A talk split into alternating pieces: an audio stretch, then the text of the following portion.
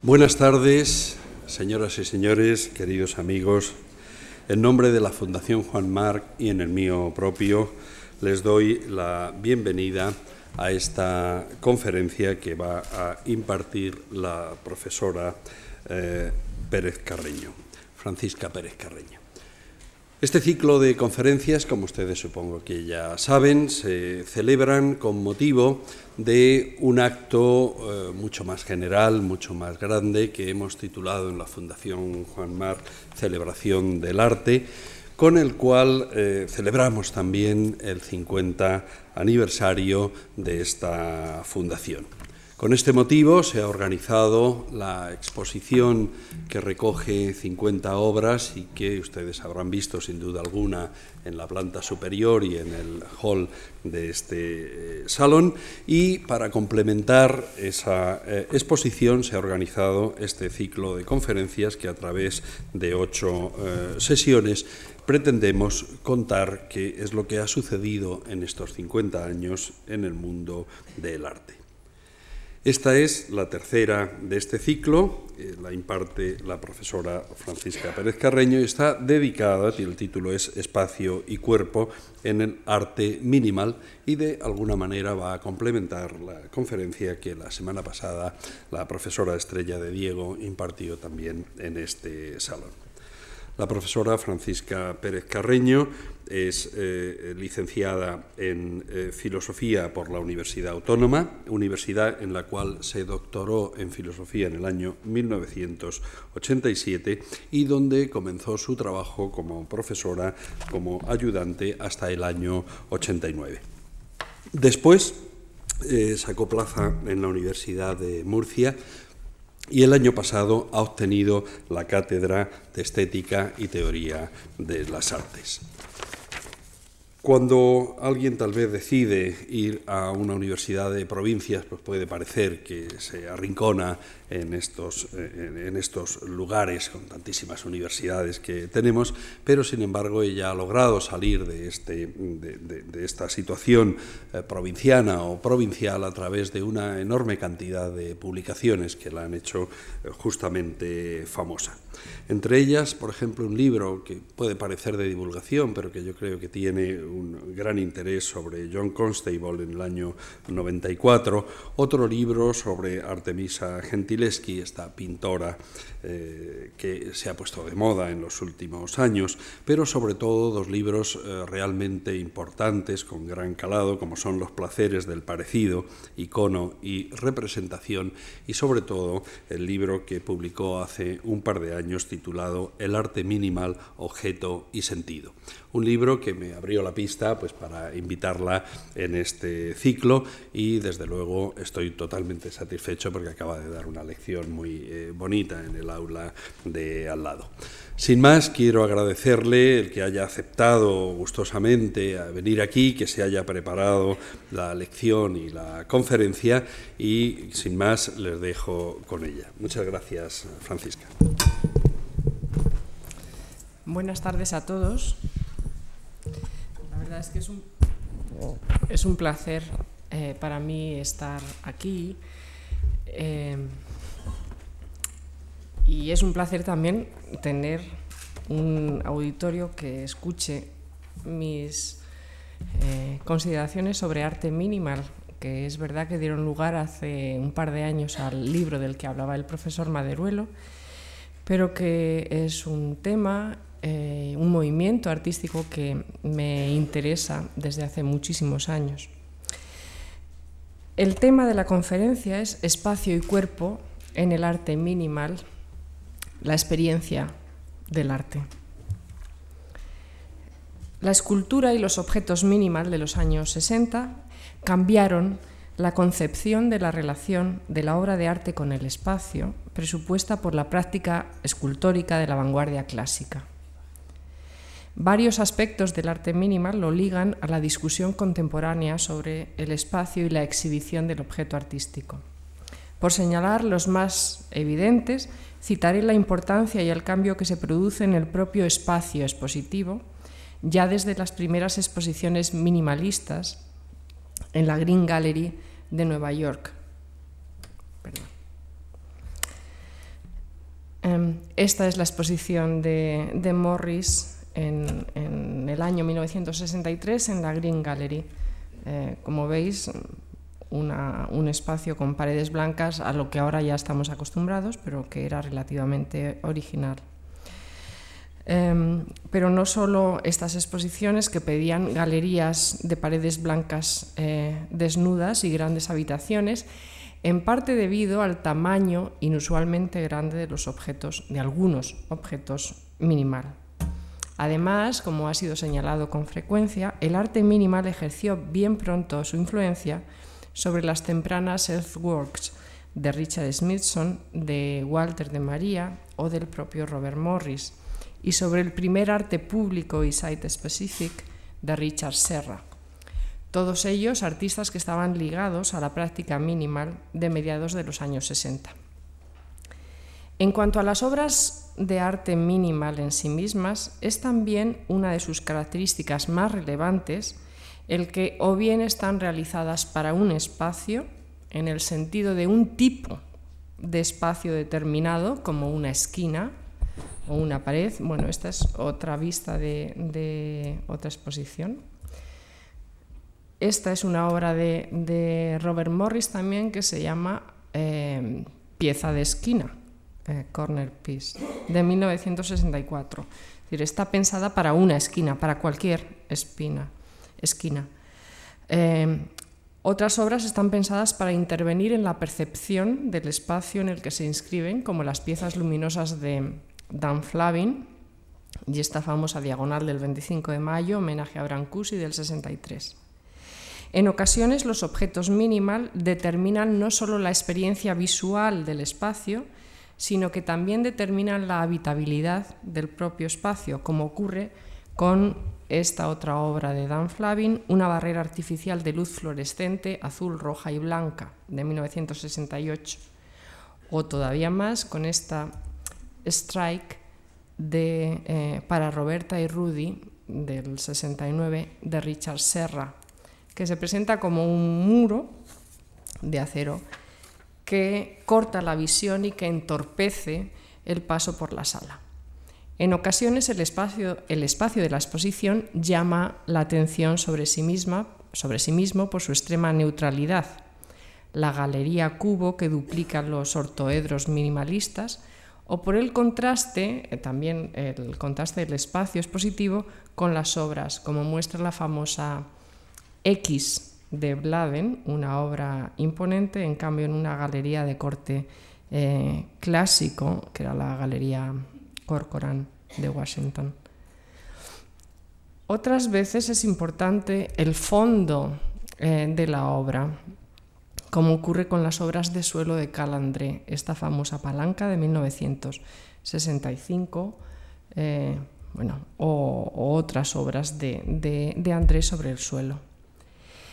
Pero en otras ocasiones, eh, lo cual me parece mm, más interesante o es algo sobre lo que hemos pasado, eh, ocurre que el espacio es parte de la obra misma. El espacio forma parte de la obra, es señalado o traído a la conciencia perceptiva por la obra, como ocurre con la primera obra de Jude sobre el suelo, que se titula Sin título, bueno, como todas las de Jude, Sin título de 1962. Eh, en realidad la fotografía es bastante engañosa y bueno, y la fotografía es, escaneada todavía es más engañosa, pero lo que tenemos es un ángulo recto hecho con eh, dos lanchas, mm, sí, dos lanchas de contrachapado pintadas eh, de rojo, formando un ángulo recto y se supone que es el ángulo recto lo que es importante visualmente eh, en la obra. Eh, y la tubería negra lo que hace es señalar ese ángulo, como eh, en los dibujos de ángulos.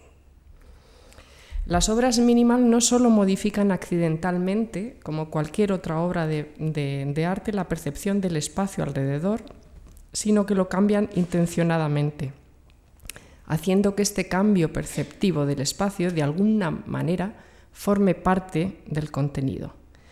Por decirlo sencillamente, la experiencia de la obra incluye la de su influencia en el espacio, y no solo cuando el espacio es parte del contenido, sino también cuando la obra consiste en un objeto indiferente al espacio que le rodea.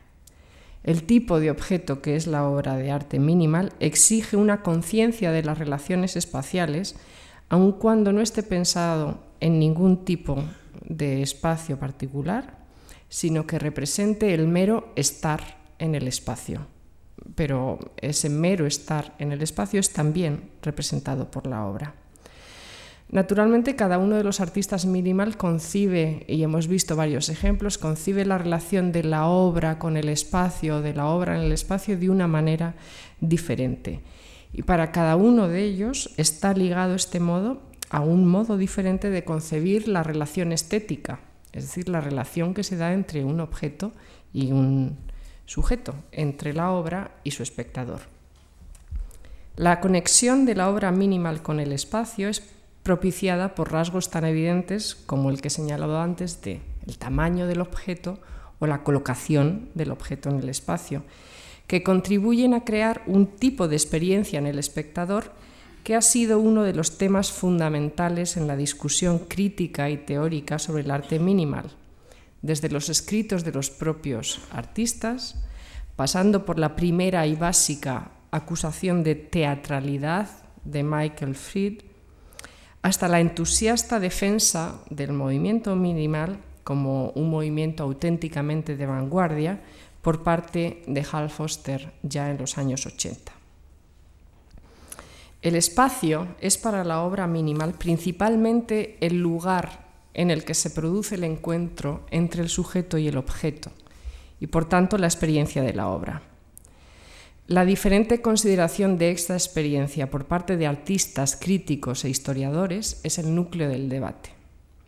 Este ensayo tiene la primera intención de señalar la especificidad del arte minimal en cuanto al tipo de experiencia que, eh, suscita, la importancia del espacio y del cuerpo del espectador en esa experiencia y el modo en que se interrelacionan con la obra.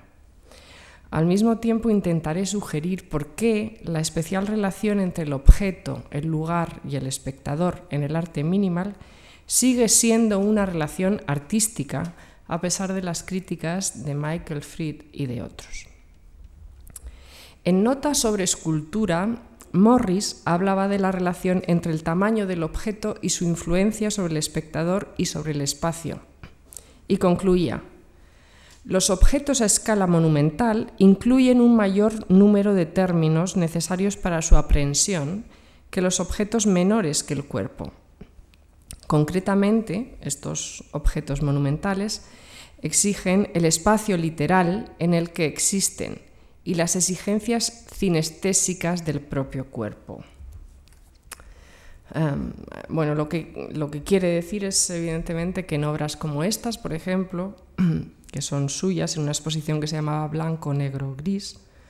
Eh, estas obras em, exigen la aprehensión del espacio, del espacio en el que se colocan, por ejemplo, la plataforma que tienen eh, en el primer plano a la derecha, eh, el dintel que hay detrás o la ventana o el pilar. Cada una de ellas, por su tamaño, eh, interviene y exige una experiencia del espacio y del espacio alrededor de ellas y también lo que él llama las exigencias cinestésicas del propio cuerpo.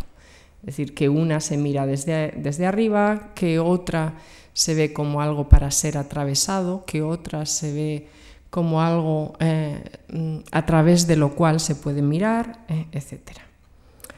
Fried, el el historiador y crítico que los criticaba, que criticaba a los minimal por, eh, teatrales, eh, recoge estas ideas de Morris y se basa en buena medida para hacer la crítica en la consideración de esta intrusión del objeto artístico en el espacio real, en el espacio del espectador lo que según él, lo que según Fried provocaría la dependencia ontológica de la obra de arte de una experiencia física.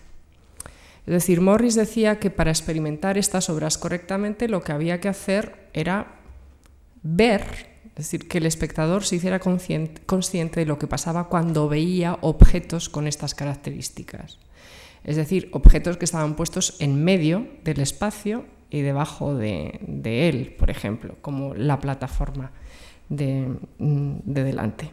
Y Fried lo que decía es que considerar que eso era una experiencia estética era un fraude, porque esa es la experiencia cotidiana que tenemos de los objetos y de los objetos en, en el espacio.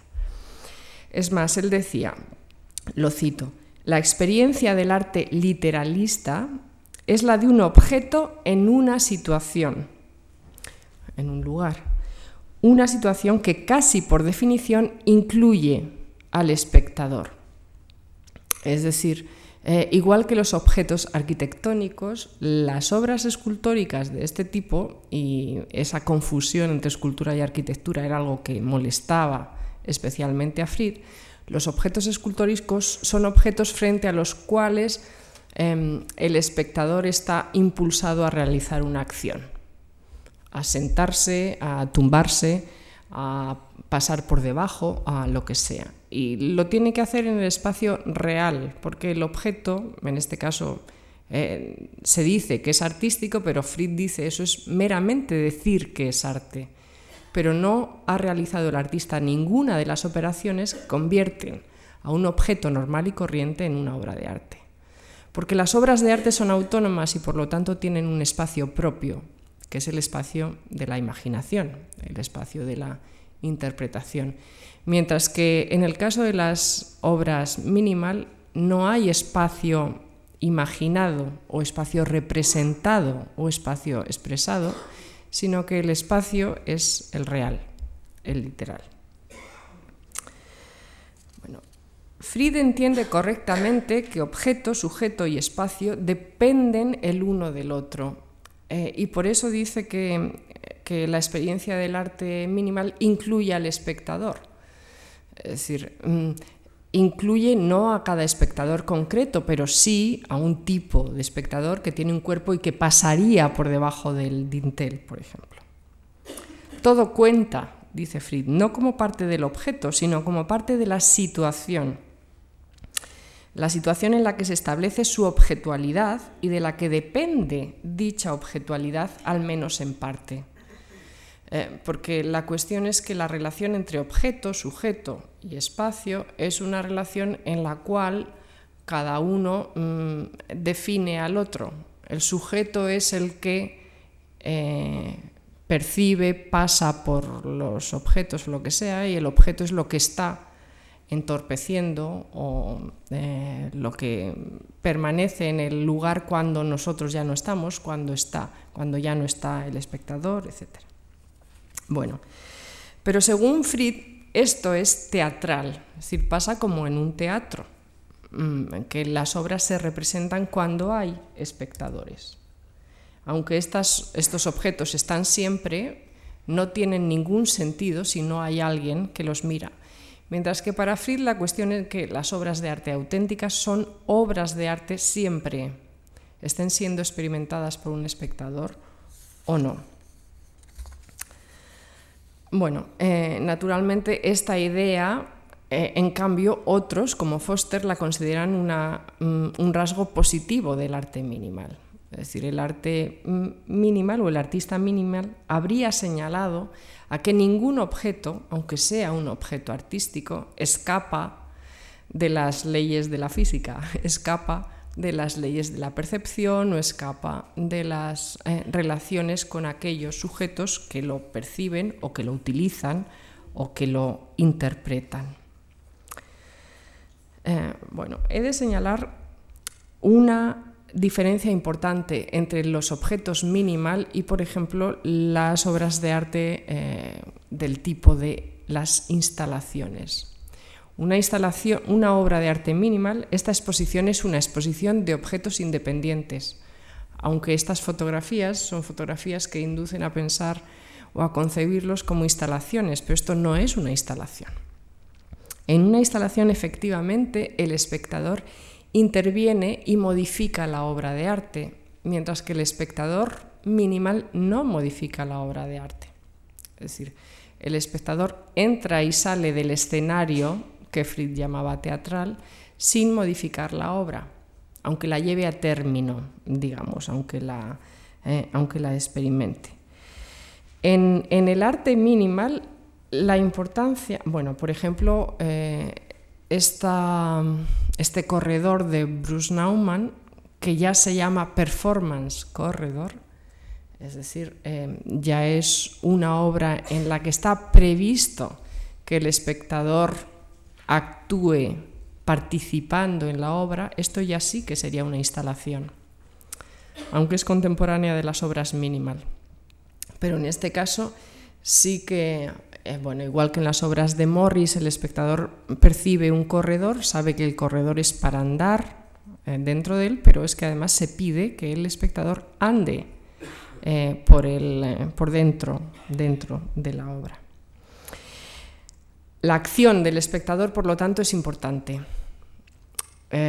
Y como performance se supone que esta acción es también artística, mientras que creo que en el caso del arte minimal el espectador sigue siendo un espectador, aunque sea muy importante que tome conciencia de lo que de las operaciones mentales o psicológicas que realiza como espectador, pero sigue siendo un espectador. Mm, la pregunta que creo que es más importante en todo el debate sobre el espacio y, el minimal es eh, por qué, qué hay en la objetualidad de los objetos minimal, qué hay en esta objetualidad que eh, Fried decía que era proyectada e hipostasiada por los literalistas, que la hace antitética del arte, que es lo que decía Fried que era. Porque esto no son obras de arte. En primer lugar, la ostentación de propiedades materiales, que no son propiedades artísticas, impediría la realización de una obra de arte interesante, como decían ellos. El objeto no representa, no finge, no dramatiza, expresa o sugiere a través de las propiedades del medio. A través de esas propiedades no sugiere otras propiedades, que serían las propiedades estéticas, que en teoría del arte se dice que sobrevienen a las, a las propiedades materiales. Es decir, en una obra de arte mm, vanguardista hasta los años 60, las propiedades materiales, el uso de los materiales y la manipulación de los materiales hace que propiedades que son literales sirvan de soporte para propiedades imaginadas. En la obra, pues em, yo que sé, una obra de Rothko, como la que hay en la antesala, una obra de Rothko, aunque sea em, físicamente bidimensional, sin embargo, provoca, es profunda. Es decir, tiene una propiedad, la profundidad, que sobreviene de propiedades reales y propiedades físicas. Mientras que en el minimal no sucede eso. Las propiedades materiales son las propiedades artísticas. Eh, y eso realmente ataca a los cimientos mismos de lo que es la obra de arte, que es la manipulación de materiales Mm, para que esa manipulación haga surgir una experiencia del material que es una experiencia artística o estética, que es distinta. El propio mm, Morris, que en esos años utiliza un lenguaje fenomenológico, años más tarde hablará del problema con el que se enfrentaba. Y para Morris el problema no era un problema artístico, es decir, cómo hacer surgir profundidad de la bidimensionalidad, por ejemplo, o cómo hacer que el centro eh, cobre protagonismo respecto de los extremos, o cómo equilibrar una composición, o cómo desequilibrarla de forma expresionista. Para Morris el problema no era ese, es decir, no era un problema artístico, no era el tipo de problemas artístico, sino que era un problema filosófico, un problema epistemológico eh, básico. Es decir, la relación, cuál era, cómo se establecía la relación entre el sujeto y el objeto, su interdependencia en un espacio común compartido por más objetos y por más eh, sujetos. Puede parecer que la única propiedad pertinente en las obras de arte minimal es la propiedad de ser una cosa, porque estos son cosas eh, en principio, no una cosa determinada, una puerta o una plataforma, sino simplemente una cosa. Y de lo que se trata de investigar, eh, lo que trata de investigar Morris es esa propiedad de ser unas cosa, una cosa. Así pues, la experiencia de la obra de arte es la de un objeto físico y de su tamaño, su forma, su orientación en el espacio, eh, su orientación, su forma y su tamaño literales. El objetualismo minimal se manifiesta de muy diferentes maneras. En primer lugar, como afirmación de la escultura, de la escultura frente a, la pintura. Y es una afirmación de la escultura y de las convenciones propias de la escultura, es decir, de sus materiales, de sus propiedades y de sus procedimientos. En segundo lugar, se manifiesta como antipictorialismo o anti-ilusionismo.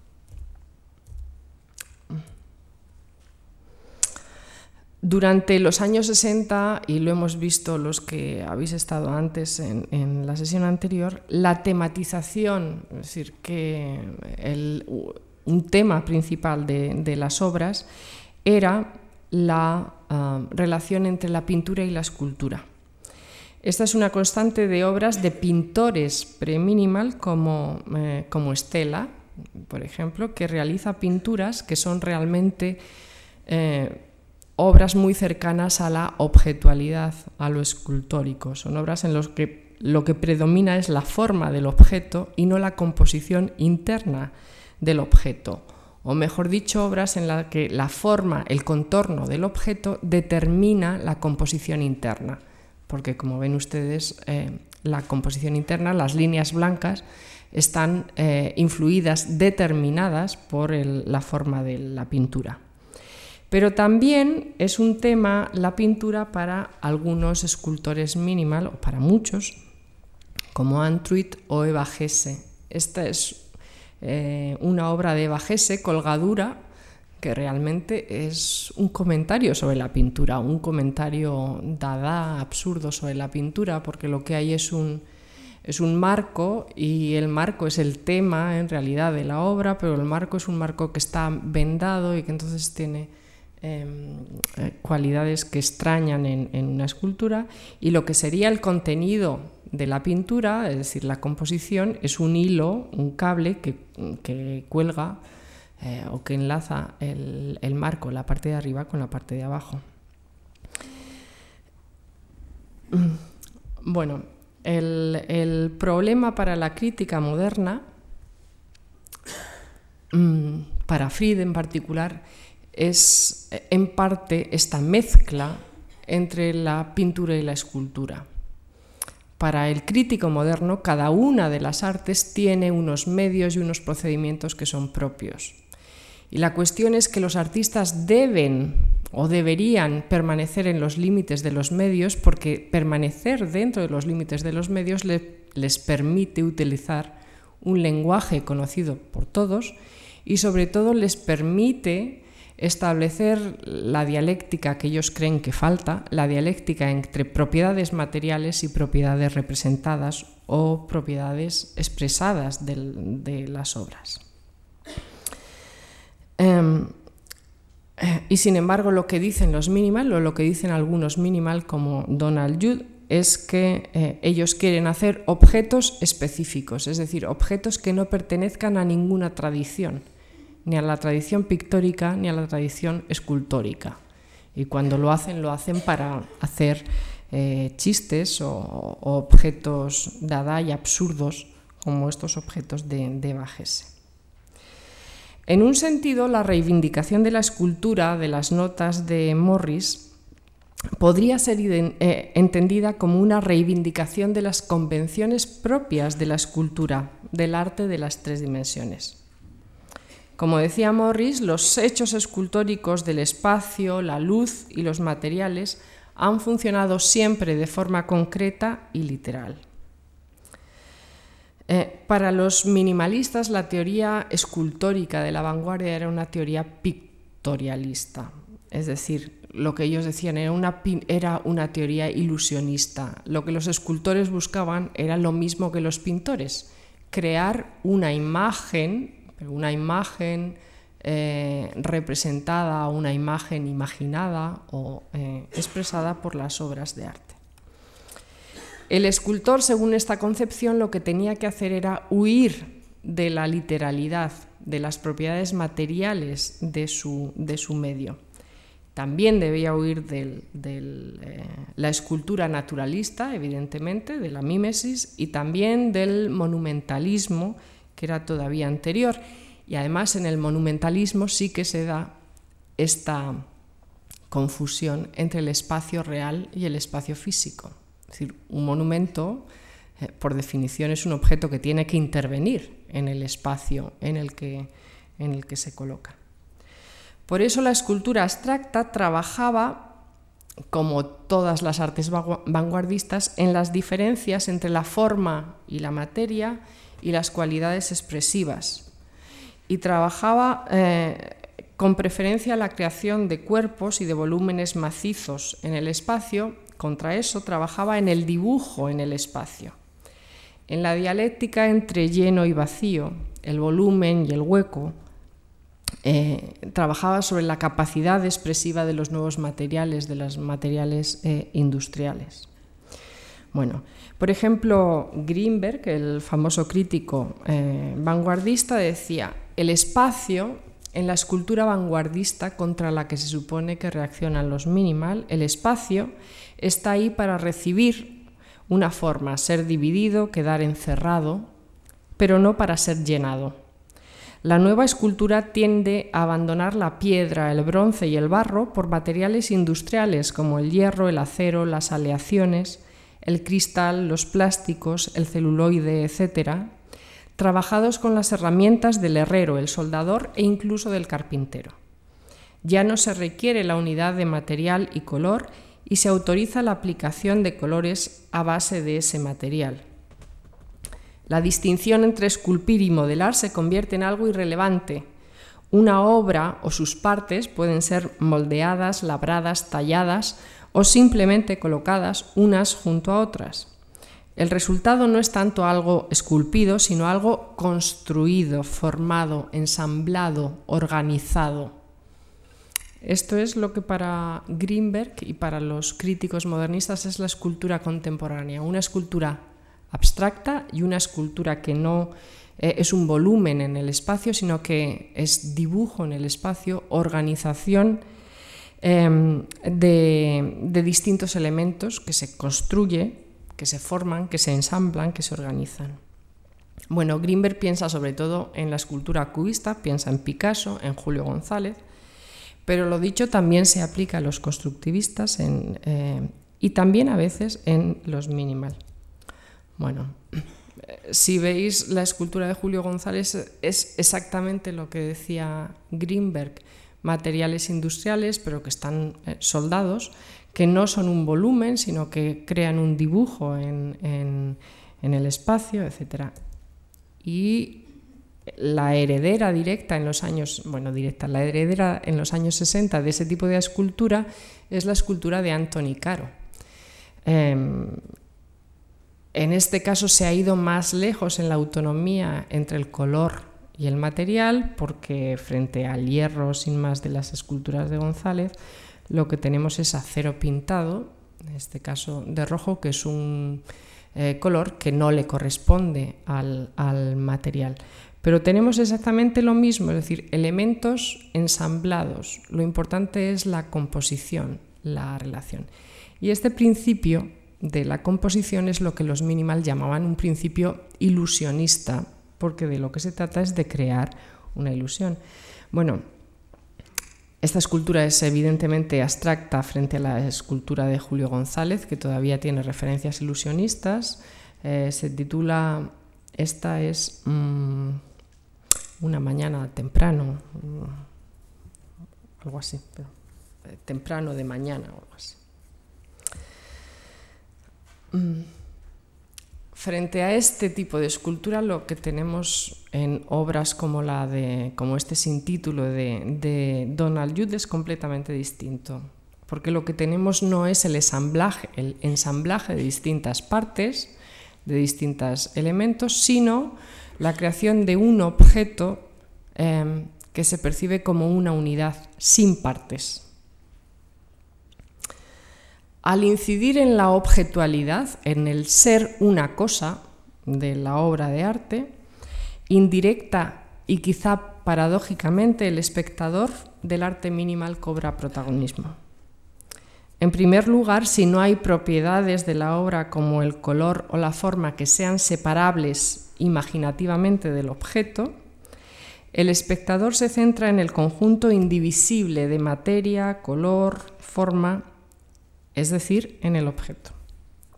Se concentra en el objeto como uno y en su impenetrabilidad, la resistencia del objeto frente a él y eh, la resistencia del objeto a sus proyecciones esteticistas o ilusionistas. No es que las obras de Jude, por ejemplo, carezcan de propiedades. Las obras de Jude tienen un color y normalmente son colores sólidos que se identifican completamente con la forma eh, con la forma del objeto. Eh, pero no hay nada que el espectador pueda hacer frente a la obra, como podría supuestamente hacer frente a la obra de, de, de Caro. Frente a la obra de Caro, el espectador tiene que recorrer los elementos, tiene que buscar la unidad, tiene que percibirla, tiene que percibir la dialéctica o la relación entre unas partes, el equilibrio entre unas partes y otras, Mientras que en el caso de eh, Jude no puede hacer nada de eso, eh, se encuentra en una obra con muchas propiedades, pero todas las propiedades están eh, concentradas en, el objeto.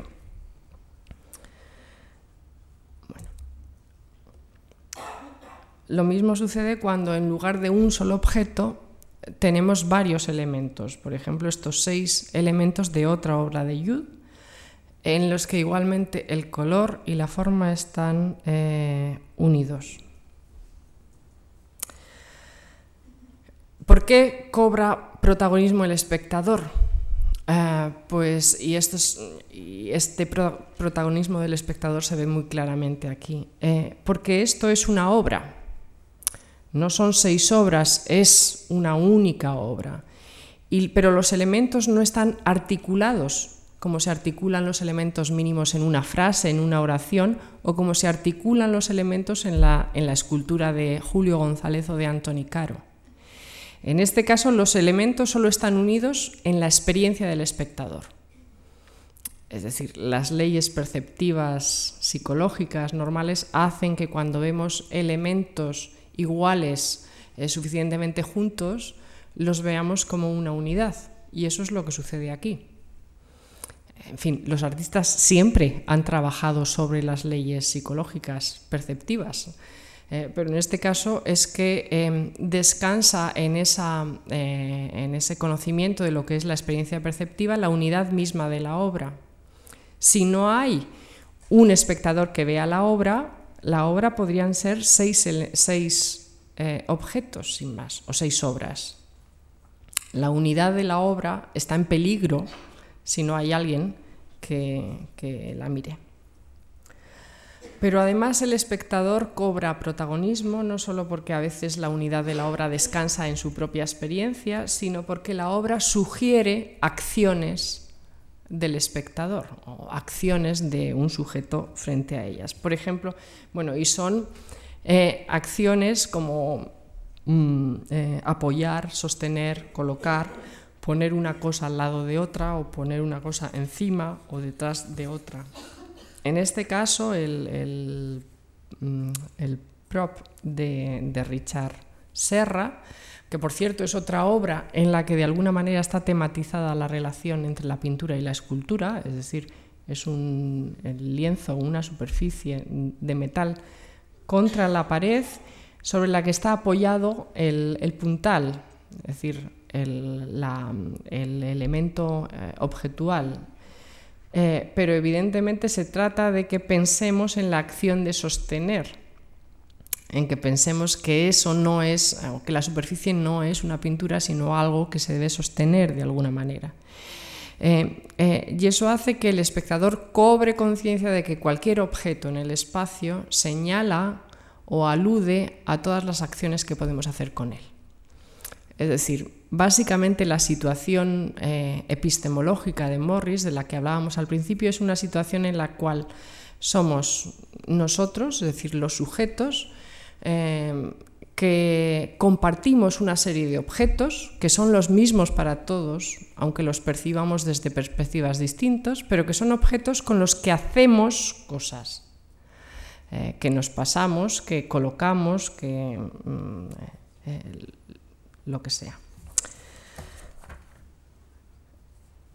Bueno, la diferencia eh, entre las concepciones vanguardistas modernas y las concepciones minimal se encuentran entonces en la concepción de la experiencia del arte, la percepción de la obra de arte como objeto de una experiencia específica y del espectador como sujeto de esta experiencia. Lo más sencillo es comparar las ideas y las obras de Morris con las ideas de, de Fried, puesto que ambos comparten simpatía por un filósofo de los años 60, eh, por eh, Merleau-Ponty, que es un representante de la filosofía eh, fenomenológica de aquellos años. En principio, como hemos visto, el, arte minimal, por su situación en el espacio, requiere del espectador una actitud diferente de la imaginación o la percepción de un espacio representado frente al espacio real. En primer lugar, los objetos minimal pueden ocupar, como hemos visto, cualquier lugar. El suelo directamente, como la palanca de lever, la pared, la mitad de una habitación, una esquina, y todo ello es pertinente y determina la experiencia que tengamos de ellos. Por lo tanto, el objeto no es autónomo, que era algo fundamental para em, la obra de arte vanguardista. Eh, por supuesto, esto no sucede con la pintura, ni siquiera con una pintura como la de, eh, Barnett Newman, este One eh, una pintura es un objeto que se crea para ser colgado frente a la pared, pero la pintura sigue siendo la misma y sigue teniendo el mismo contenido si la percibimos como mm, la percibimos normalmente contra la pared, así como si le damos la vuelta es decir, como si percibimos el, bastidor. En el caso de que la veamos de espaldas, pues naturalmente no estamos percibiendo la obra, pero la obra sigue siendo la misma. Mientras que si cogemos, bueno, y lo mismo sucede con la escultura, esta obra, Mediodía de Anthony Caro, eh, debe verse así, sabemos cómo está de pie. Si la tumbamos, pues la obra se habrá caído, pero será la misma obra. Incluso podremos ajustar nuestra percepción para verla como es. Veamos el equilibrio, el ascenso, que se supone que es lo que hay que ver en esa obra. Sin embargo, si veis dos eh, obras de, Morris que son muy parecidas y para lo que estamos explicando aquí podrían ser idénticas, no sé si, si, se ve bien, eh, Plataforma es la obra que hemos visto en la otra exposición de blanco, gris y negro, y em, la obra que cuelga se llama Nube, bueno, las dos se llaman slab, es decir, el, objeto. Eh, son idénticas, la única diferencia es que una está sobre el suelo y la otra está colgada del techo. Em, es decir, si nube la, la pusiéramos sobre el, sobre el suelo, se convertiría en plataforma. Por lo tanto, nube no tiene consistencia ontológica, que es lo que dicen, que es lo que piden los teóricos del arte, eh, bueno, iba a decir vanguardista, los teóricos del arte vanguardista, los teóricos del arte moderno, los teóricos del arte del Renacimiento, que la obra de arte sea una unidad y que no dependa de contingencias como la de que haya un espectador que esté colgado o que, o que no esté eh, colgada.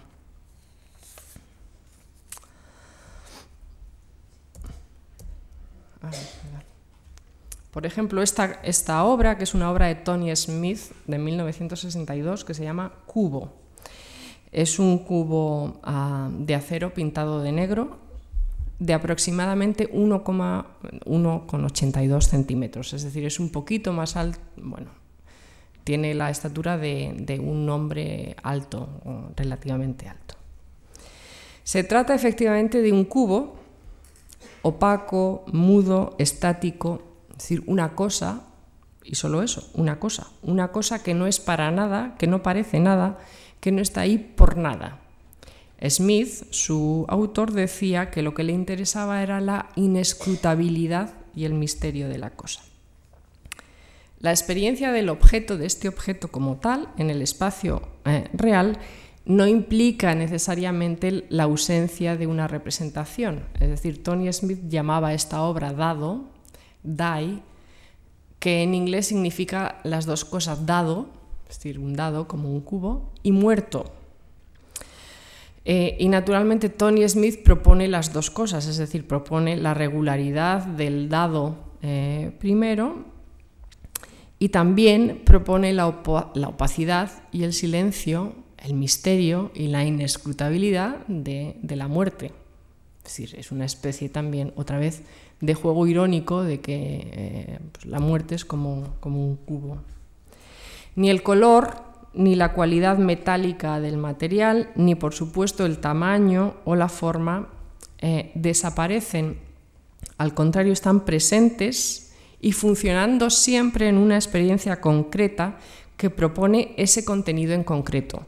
Pero ese contenido, naturalmente, es el contenido que ha propuesto eh, Smith, que es el contenido que relaciona eh, la muerte con un dado opaco, con algo resistente a la interpretación, eh, pero para sus críticos la importancia del cubo es solo la experiencia que proporciona, que provoca en el espectador. Es decir, porque se, porque se nos enfrenta o porque nos enfrentamos a un objeto impenetrable, cerrado, oscuro, duro y frío, eso nos invita a considerar el carácter extraño de las cosas en su pura coseidad o objetualidad y nos proporciona una imagen de la muerte. Pero esto lo podría hacer cualquier otro objeto. No hay ninguna consideración del objeto como un objeto artístico, es decir, como un objeto producido por alguien con una composición tal que eh, nos haga mm, pensar, imaginar o representarnos eh, la muerte. La, la, cuestión no es en principio, como vemos, simplemente una cuestión de simplicidad formal, porque la simplicidad de la forma no es necesariamente equivalente a la simplicidad de la experiencia, decía uh, Tony Smith. Las formas unitarias como esta no reducen las relaciones, las ordenan. Si la naturaleza hierática dominante de la forma unitaria funciona como una constante, todas las relaciones particulares de escala, proporción, etc., no se cancelan por eso. Al contrario, se unen con más cohesión e eh, indisolubilidad. Bueno, mm, las vigas en L son un ejemplo de lo que Morris pensaba que era la experiencia de los objetos. Los tres elementos, otra vez, los tres elementos son iguales, son tres L's iguales. Y cuando los percibimos, percibimos evidentemente tres vigas en L iguales, pero a la vez que percibimos la igualdad de las formas, percibimos eh, la variabilidad dependiendo de la perspectiva desde la que lo vemos. Es decir, cómo se ve de distinto la L que está apoyada sobre el brazo, que está en el fondo, eh, cómo percibimos la L que está tumbada, que nosotros tenemos en primer plano, o la que está en equilibrio sobre las dos patas, que diríamos. Percibimos a la vez la constante del mundo, eh, eh, la, la, constante, la permanencia de los objetos en el espacio, es decir, que sigue siendo una L, como todos los objetos que nos rodean, que no cambian cuando nos damos la vuelta, y a la vez percibimos que según de dónde lo miremos, se ven de una manera distinta. Es decir, eh, percibimos la permanencia, las constantes y las variables que dependen de la perspectiva o de los puntos de vista eh, individuales. Y lo mismo sucede con los cubos aplastados. Esto es lo que más le interesa a Morris. Es verdad que los objetos mínimos dependen del espectador y que cada espectador es uno y se coloca en un lugar distinto y unos son más bajos y otros son más altos. Pero a pesar de eso, hay ciertas formas eh, que todos percibimos por igual. ¿Cómo sabemos que todas las percibimos por igual? Porque incluso dentro de nosotros mismos somos capaces de, de, pensar en nuestra experiencia de las cosas como experiencia de cosas que no cambian y como experiencias de cosas de, que nos dan imágenes distintas según desde donde la veamos. Es decir, eh, somos capaces de percibir que cada uno es un sujeto diferente, pero a la vez que el mundo sigue siendo eh, el mismo para todos. Aún así, todo esto va en contra de lo que Fried, por ejemplo, concebía que era la unidad de las obras de arte. ¿Mm? Para Morris lo que es importante es además el procedimiento mediante el cual se hacen las obras o las acciones que os he dicho al principio que sugerían los objetos. Y eso es muy, muy importante desde el principio. Por ejemplo, esta es una obra entre minimal y, instalación y performance que es caja con el sonido de su producción, que tiene efectivamente un sonido de, su producción. Para Morris lo importante frente a los objetos no era solo cómo los veíamos, igual que pensaba, eh, según la influencia de Merleau-Ponty, pues que vemos que son constantes, que los percibimos según nuestro tamaño, según un espacio determinado, sino también percibimos en ellos todas las acciones eh, que nos permiten y con las que nos relacionamos con otros. Este carácter, eh, digamos, de performance de los objetos de Morris em, se explica también si tenemos en cuenta que Morris venía en aquellos años de trabajar con un grupo que es el grupo de teatro del Judson Dance Theatre. Y si pensamos, por ejemplo, que esta acción es de 1961, él es el que está dentro de ese cajón que llama caja para estar de pie y pertenecía a una obra danza en la cual este cajón era tirado sobre un escenario se suponía que alguien debía estar dentro de la caja y que un hilo tiraba de la caja y la caja se caía. Bueno, finalmente mm, eh, permitieron al, actor, le aliviaron de, esa cuestión y dejaron la caja vacía sin más. Bueno, se trataba evidentemente de percibir, entre otras cosas, la diferencia entre percibir un cajón de pie y percibirlo eh, tumbado y eh, si la acción es de 1961, en 1962 eh, Morris propone una obra que es esta, dos columnas. Bueno, no es esta. Esta es una reconstrucción del 62. Como veis, los materiales, la estética del conjunto es completamente distinto. Supongo, os tenéis que imaginar las dos columnas, pero hechas también de contrachapado y tal, en las que lo importante no es el aspecto, sino las acciones o las acciones que sugieren eh, en las dos columnas tenemos otra vez, igual que en las vigas en L, dos objetos que son iguales y que se perciben iguales y diferentes, y que se perciben según la orientación del cuerpo del espectador en el espacio. Es decir, nosotros decimos que las cosas están de pie o tumbadas, igual que hablamos de nuestros cuerpos, igual que hablamos de nosotros. Y cuando percibimos objetos, los eh, objetos en el espacio los percibimos también como tumbados, es decir, como si realmente el peso los ha hecho eh, caer, o como, mm, eh, como de pie, como si fueran personas.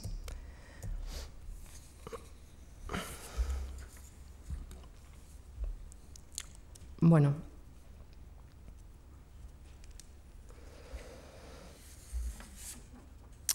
Si pensamos en un artista que es distinto, que es Jude, Jude no piensa que la experiencia del espectador, la experiencia de la obra minimal incluya al espectador o incluya la acción de un espectador o incluya la em, reflexión del espectador sobre su conciencia perceptiva, sobre lo que está viendo, sobre cómo está sintiendo que está viendo lo que ve. Para ayuda, en cambio, se trata de crear una experiencia que sea una experiencia unitaria, pero que la experiencia unitaria no esté basada en la articulación de elementos, como en el caso de Caro, de elementos distintos y que entran en dialéctica. En este caso, lo que Jude pretende es que sean como sean los elementos de la obra de arte, se perciban de una vez. Se perciban de una vez, se perciban todas las propiedades del objeto, en este caso el brillo, el brillo metálico, eh, la uniformidad, etc. Eh, y que esa experiencia tenga las características de una buena experiencia. Em, esta experiencia no es una experiencia literal, como decía Fried, al contrario. Es decir, Jude busca a través del arte eh, crear experiencias que sean experiencias completas o que sean buenas experiencias. Y eso es una experiencia estética. Eh, bueno, en realidad Jude está en contra de la teoría kantiana de la experiencia y se basa en cambio en una teoría pragmatista de eh, la experiencia. Naturalmente, cualquiera de las propiedades de las obras de arte son propiedades valiosas en sí mismas por las razones que sean. No porque sean propiedades bellas o hermosas. Es decir, bueno, eh, yo creo que las obras de Jude son bastante, son sensiblemente o sensualmente hermosas y eso se ha subrayado desde siempre. Eh, le gustan los colores limpios, los colores sólidos. Em, las obras que se entienden de una vez, que son claras, eh, en su, no solo en su estructura, sino que eh, se presentan como la claridad de, la experiencia. Bueno, para Ayud las obras de arte tienen que crear esa experiencia. No solo es que em, mm, la obra se funde en la experiencia, que es lo que decíamos antes que podía pasar, puesto que son elementos distintos y solo se juntan en una experiencia. Lo que Jude dice es que eh, el estar así colocados en el espacio proporciona una experiencia y que esa experiencia es unida y completa. Mientras que en la vida cotidiana, pues yo qué sé, empezamos conversaciones y no las terminamos, empezamos a ver un objeto y no lo terminamos de ver. Las experiencias son inconclusas, no tenemos eh, imágenes completas de los objetos, ni siquiera tenemos, mm, ni siquiera terminamos las narraciones, son las obras de arte las que nos dan narraciones eh, en literatura, o son las obras de arte las que nos dan eh, la imagen de un paisaje, normalmente del paisaje tenemos experiencias inconexas, pues siempre la obra de arte lo que ha hecho ha sido darnos una experiencia completa, con sentido, que es lo que en ocasiones falta en el, mundo de la experiencia cotidiana. Y eso es lo que, eh, lo que Jude cree eh, que debe hacer el arte. Bueno, esta idea de la experiencia como tener una experiencia, como cuando decimos he tenido una experiencia, eso, eh, que es una frase del filósofo americano Dewey, es lo que intentaba, eh, lo que intentaba crear Jude. De todas maneras, no es, bueno, aquí tenéis otra de las obras de Jude, los cajones contra eh, la pared, que se perciben también de forma unitaria. El vacío, el espacio, una vez más, forma parte de la obra, es el mismo espacio vacío que lleno, o esta obra que es la que está en el Reina Sofía, que es muy, posterior, la de 1969, 1992, en el que son eh, igual tres cubos, cada cubo tiene tres partes, pero lo importante no es que haya un orden racional, sino que todo se puede percibir con claridad. Lo que Jude pretende dar es eh, proporcionar a través del arte son experiencias y conocimiento del mundo visual, pero del mundo visual en tres, en tres dimensiones. Em, él decía que toda experiencia es conocimiento. La experiencia subjetiva es conocimiento. La experiencia objetiva, que es la ciencia, es también obviamente conocimiento. El color es conocimiento, lo decía eh, mucho después. Eh, la obra de arte ha de proporcionar una experiencia que es conocimiento del mundo, eh, aunque sea de un mundo así, así concebido. Es conocimiento del mundo, del modo en que se ven, de cómo interrelacionan en el espacio el color, la materia y la forma, y de cómo contribuyen a crear un espacio, de cómo se perciben. En este sentido, Jude pertenece a una larga tradición de artistas para quienes el arte es el descubrimiento del mundo, es el descubrimiento visual de lo real. El color es un medio del arte como la materia, pero no es el medio de proyección de los sentimientos del, eh, del artista, ni tampoco es la forma de provocarlos en el espectador. Tampoco la articulación o la composición de los elementos es la peculiar manera de configurar un mundo propio o el mundo visto desde la perspectiva de un determinado artista, y mucho menos la fabricación de los materiales, que es la fabricación industrial. Jude se siente orgulloso de sus obras. Por ejemplo, él siempre dice que fue el primero que hizo una obra de suelo el ángulo recto que os he puesto, que os he puesto al principio. Pero eh, siente el orgullo que sentiría el, el descubridor de, una ley o el descubridor de, alguna propiedad nueva del mundo. Es decir, eh, la obra de arte es descubrimiento de relaciones de colores, formas eh, y materia en el mundo y no proyección de los sentimientos de los artistas ni tampoco provocación de determinados sentimientos en el espacio, en el cuerpo del, del espectador. Bueno, mm, aunque parezcan obras en las que hay un orden muy evidente, yo creo que es más bien una, él diría es una experiencia ordenada, pero el orden no está buscado por el orden sin más, ni la serialidad por la serialidad, como lo sería en las obras, en las obras conceptuales. Eh, el orden es una de las propiedades, si existe una de las propiedades de la experiencia que tenemos de esa, de esa experiencia unida y completa de la obra. Dice, el orden no es racionalista, ni fundamental, es sencillamente un orden, una cosa detrás de otra, una cosa que llega detrás de otra.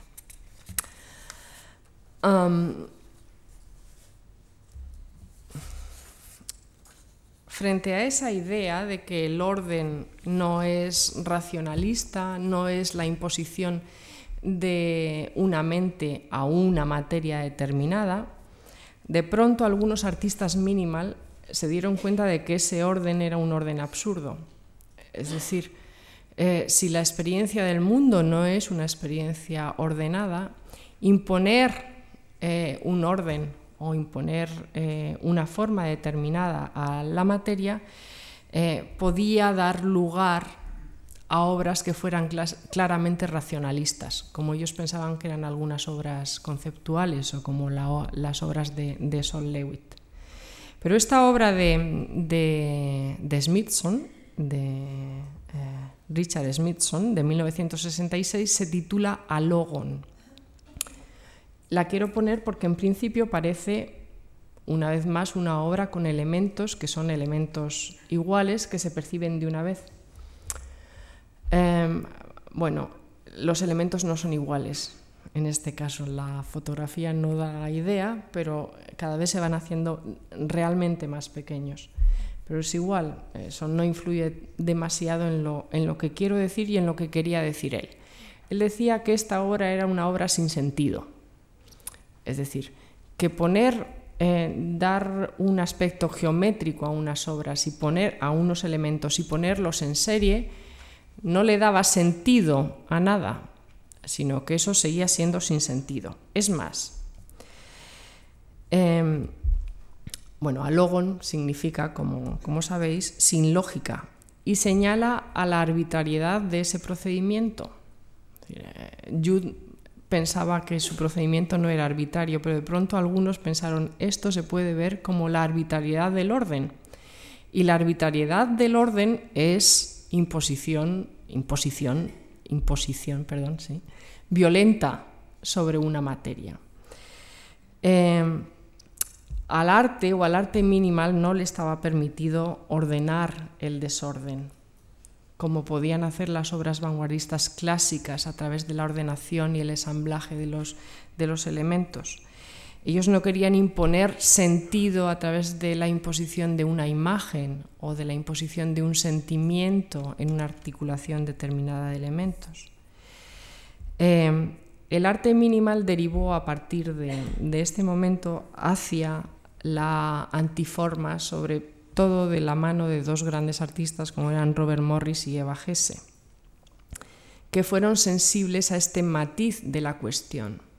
Es decir, si se repiten eh, elementos así, si se alinean, eh, esto parece que hace violencia sobre el cuerpo del espectador o sobre el sentimiento corporal eh, de, de algunas obras. Es decir, cuando la estructura no obedece a ningún fin, es arbitraria, como decía Smithson a un fin que sea deseable o que sea razonable o moralmente o políticamente valiosa, entonces el orden se puede percibir con menos sentido que el desorden y sobre todo con algo, como algo más violento, es decir, las alineaciones como formaciones marciales o las filas como expresión de disciplina, el orden como imposición de la geometría sobre el cuerpo. Eh, y cuando algunos artistas minimal descubrieron esto, es decir, que la geometría podía trabajar en contra del cuerpo, entonces abandonaron la geometría. Eso es lo que pasa en las obras eh, postminimalistas de Bajese, como esta repetición 19, en la que otra vez hay elementos, hay serialidad del minimal, pero en este caso son 19 elementos Em, que se perciben de una vez por esa igualdad, pero en los que efectivamente no se percibe ningún orden. Y sobre todo cada uno de los elementos por azar, porque la fibra de vidrio al endurecerse pues adopta diferencias mínimas, pero que son las diferencias que hay entre, entre los cuerpos, entre los cuerpos humanos, em, le parece que esta obra es en cierto sentido más descubrimiento del mundo que las que las obras en las que el orden es la relación serial entre los elementos. Esta es la obra de, Morris, pero de Hesse, pero lo mismo se podría decir de la obra del 68 de, de Morris, pieza de fieltro o pieza sentido, sentida, que en inglés se dice igual, felt piece, en el que otra vez tenemos un material que es depositado en el cuerpo, en el suelo, sin forma, pero que alude o que, eh, que ya exige una eh, experiencia o pide una experiencia del, del, objeto como poseyendo algunas propiedades que son eh, igualmente objetuales, pero que ya no son rígidas y geométricas como las de las obras paradigmáticas del arte minimal, que, es, que son las que hemos visto anteriormente. Esto es todo. Muchas gracias por estar aquí.